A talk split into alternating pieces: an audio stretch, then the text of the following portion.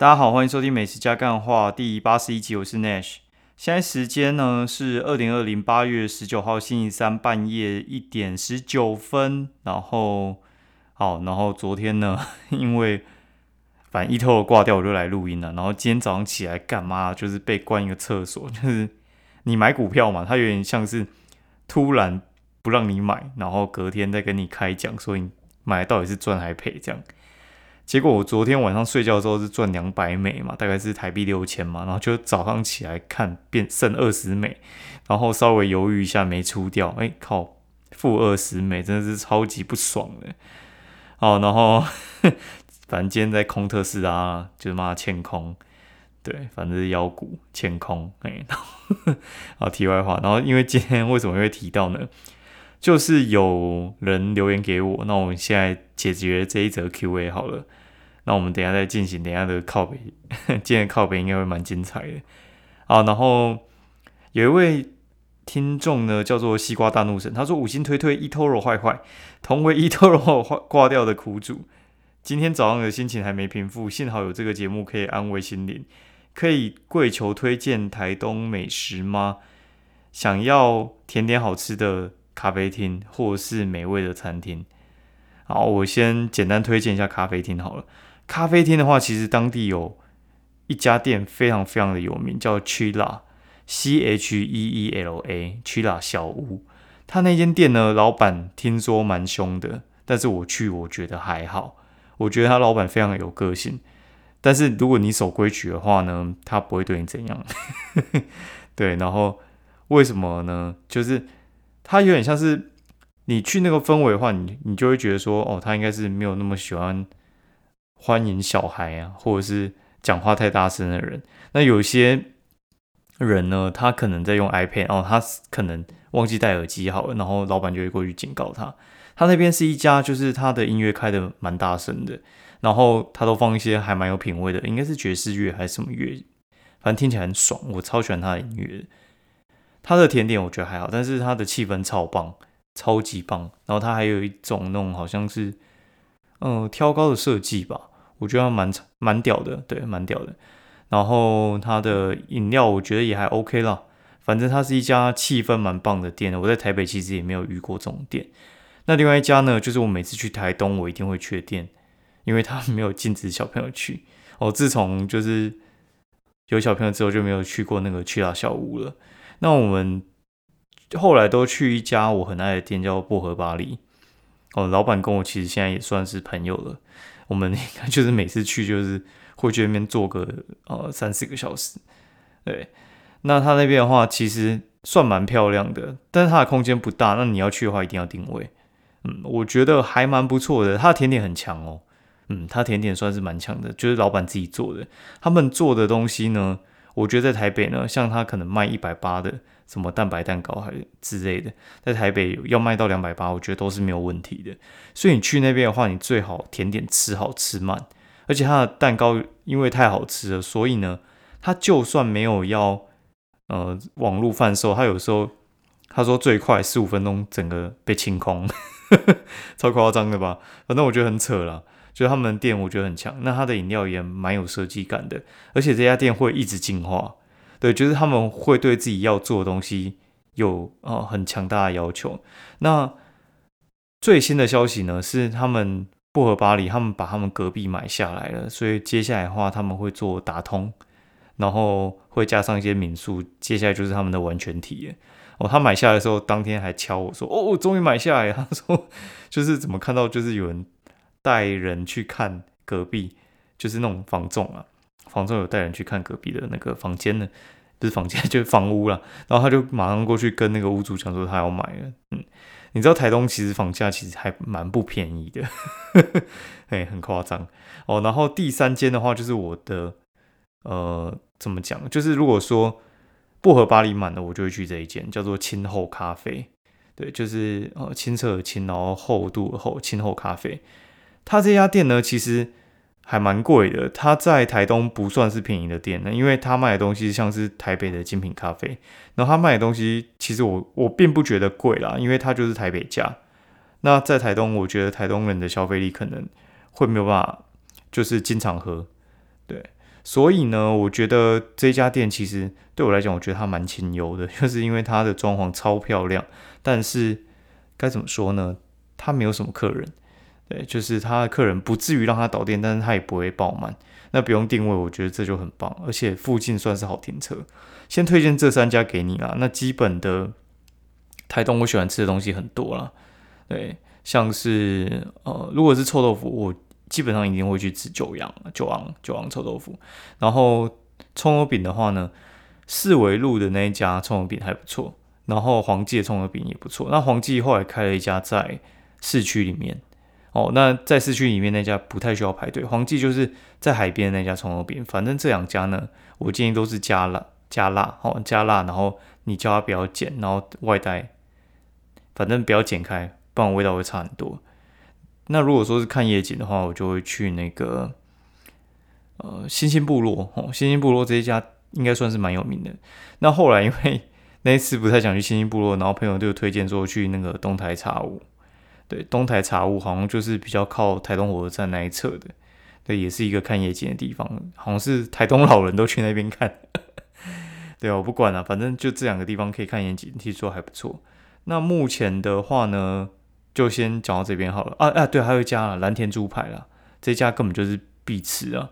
然后饮料我会喝老东方，然后反正这东西呢，你可以去看我的台东懒人包，我会贴那个链接在上面，那你也可以。就是有需要的话，你就直接私讯问我好了。反正台东我真的还蛮爱去的，大概是这样。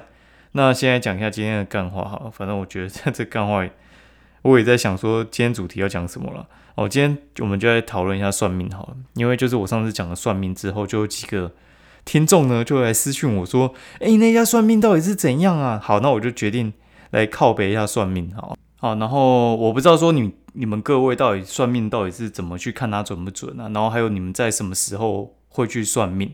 哦，那我先来讲一下，就是我很常去算的那一家，那家算命店其实没有办法推荐，因为是就是同事的遗仗，所以他其实是没有在对外营业的，就是只做熟客。对啊，那我没有办法跟每个听众都很熟，所以话真的没办法了，拍谁？哦，然后但是我可以跟你们讲一下，就是呃几个小技巧，对。就是你到底要怎么去判断说算命到底准不准呢？我个人是觉得啦，基本上他们算命的人呢，如果是不准的话，他他都会有一个假设性，就是你去算的时候呢，他都会假设你一定是遇到什么不好的事情哦。因为一般人正常的时候是不会去算命的。那有哪两个？诶，通常是两个部分呐，不太会。顺哈，第一个就是工作，第二个就是感情。大部分人都脱离不了这个东西，很少那种爸爸妈妈吵架哈，你跟你爸妈吵架，那你跑去算命说，哎，我们适不适合做一家人啊？干你就一家人啊，算了还是一家人啊。健康的话就是啊，通常就去看医生，也不会算嘛。所以大部分就是感情跟工作会有问题的时候，你会去算命。所以话，你看那个算命仔哈，准不准？其实我觉得。最准的方式，你就是你感情很顺利或工作很顺利的时候，你去算一下，叫他算一下你现在的状况，然后讲一下可能过去有发生什么事情。你什么资料都不要跟他讲，他讲得出来，那我们再来谈。好，我们再来谈一下，就是我们要不要算未来的事情。基本上你这样一算呢，我觉得基本上没有什么太多好考虑的啦，就是。如果说他连过去的事情都讲不准，那你干嘛要让他讲一些未来的事情？对，我觉得这其实是一个非常好检测的方式啊。那再来的话呢，就是我真的知道有些他们是骗钱的，他们就是反正一些那种国高中女生啊，哦，干就是一定是为情所困，他也不会是工作嘛，所以有些那种算命仔，他们就是在那种附近哦，学校附近，然后就摆那种塔罗牌的摊。反正那种女生啊很好骗，就是塔罗牌抽一抽，然后就跟你讲说，哦，你那个感情不顺利哦，然后什么对方可能脾气不好哦，你什么什么之类的，反正他就听你讲什么，他就跟着接话。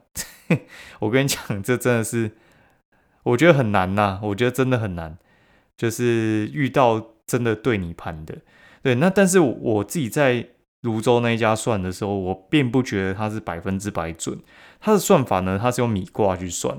然后还有生辰八字，哦，然后生辰八字就会用紫微嘛，紫微再用米卦去算这样子。那这样子算完之后呢，他会得出一下那个流年运势嘛？这基本上我觉得是 OK 的。我觉得每个人可以去稍微看一下这个东西。但是我觉得他有时候会讲不准的状况，我跟大家报告一下，怎样是讲不准？怎样讲不准？就是我有时候问他说：“哎，那个就是我爸妈或我弟或我什么之类，我亲人。”他没有办法这样子算，就是他如果拿不到，就是他们的生辰八字，他没有办法这样算。但是他会回答你，而且会很不准，他就会跟你讲说哦怎样怎样之类。那我后来大概推敲出来，他大概怎么去知道，就是他要讲什么，他会以你的状况，就是他知道我生辰八字，他也知道我的流年嘛，他会以我去推敲我能不能去影响周边的人。对，大概是这样子。那他在什么情况下让我觉得我会信他呢？就是他把我过去的事情讲得一清二楚，而且讲得一字不漏，准度几乎百分之九十到一百。我觉得如果说你他能在不得到你什么资讯的情况下，然后他可能用卦象的方式去算，对，就是算你近期，然后还有你过去怎么样，我觉得基本上算是可信了。对，然后。我们那个他在算的时候呢，我有再去找一下，就是验证。对我觉得最神的一次，就是我有一个朋友哈，我介绍他去算，干他超屌的。他他跟我讲说呢，就是他明明之前没有跟他讲说他可能之前有怀孕过，然后流掉，但是那个算命的跟他讲说，哎，你们之前是不是有一个小孩啊？干，拜托，我跟你讲，大部分的算命不敢这样子讲，这完全就是铁口直断，你知道吗？然后我朋友吓惨了，因为这件事情明明就只有他跟他的就是家人知道，完全没有一个朋友知道。你一个算命居然可以算成这样，我觉得很难啊。大部分的算命都讲的非常的含糊啊，就跟你讲说，哦，你这个可能脾气不太好哦，你这个是不是要过去要什么调整一下？你们在努力方向还是什么之类的？都讲的非常的含糊，对我觉得他们都是，我觉得在骗钱的，对，大致上大致上我觉得可以这样子去分啊，我觉得你们可以去测试一下，对，然后不要说他可能有一两个不准，然后你就不信，我觉得大部分准的话，我大概都会觉得，如果你有个八九十趴，我觉得就 OK 了。对他有一次还跟我讲说，诶，他跟我朋友讲说他他会娶什么。新娘还是什么之类，半年之内就会结婚，干也没中了。但是其他讲很准，对我后来发现他好像是，呃，会有一些部分比较擅长，对，然后有些东西可听可不听啊。反正你如果算久之后，你大概就会知道了。那后来我顺便讲一下，就是我们帮小朋友命名的时候，因为小朋友命名的话，如果说你把命名权全权交给算命师去命的话，我跟你讲，你就麻烦大了。因为所有的算命师呢，他们拿的东西呢，其实就是吉利那几个字，我觉得差不了太多了。然后流行的那几个字也差不了太多了。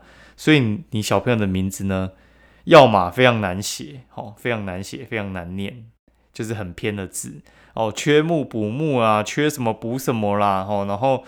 命中有什么劫的话，然后你要怎样什么之类啊？干那个，我觉得都很麻烦的。对，就是如果说你要全权给他的话，那个名字基本上都不会很好听，或者是也不会很好写。你你去看你朋友那种名字，如果很难写，或者是念起来就是不太顺的，那都是算命取的。对，然后而且可能跟同学的名字也会很像，大致上会这样。所以我跟我老婆的方法是。她先上网，先去找一下有哪一些东西是比较适合的，可能挑了四五十个出来，然后我跟她各选一个，然后再给我们的那个老师看，然后他就二选一嘛，然后就得分比较高的，我们就用那一个。不然干你啊，都用不完啊！拜托，那个真的是算名字怎样算哦，那个老师都会，哎，不是，应该说父母都会有意见的。你自己直接取哦，他们可能有意见的。然后你给算命的看呢？再给他们看，他们可能又嫌不好念啊，东念西念，台语念一下，把中间字抽掉念一下，看会不会被取错号还是什么之类的。我觉得很麻烦，我觉得你们可以学我这一招，就是上网先找一下哪哪一些好，之后各选一个，然后再请你们老师看，这样我觉得都兼顾到了。对，然后顺便靠腰一下，也不是靠腰一下，就是我跟你们讲一下，如果你们有人要结婚的话，像我们当初在结婚的时候，其实我特别在挑日子哦，因为我挑的日子是我爸有空的日子，就是我爸因为他们营业嘛，营业的话就是只有星期天有空，所以他要吃喜酒，肯定是星期六晚上上来，星期天吃中午的，然后再回去，这样比较不会麻烦啦。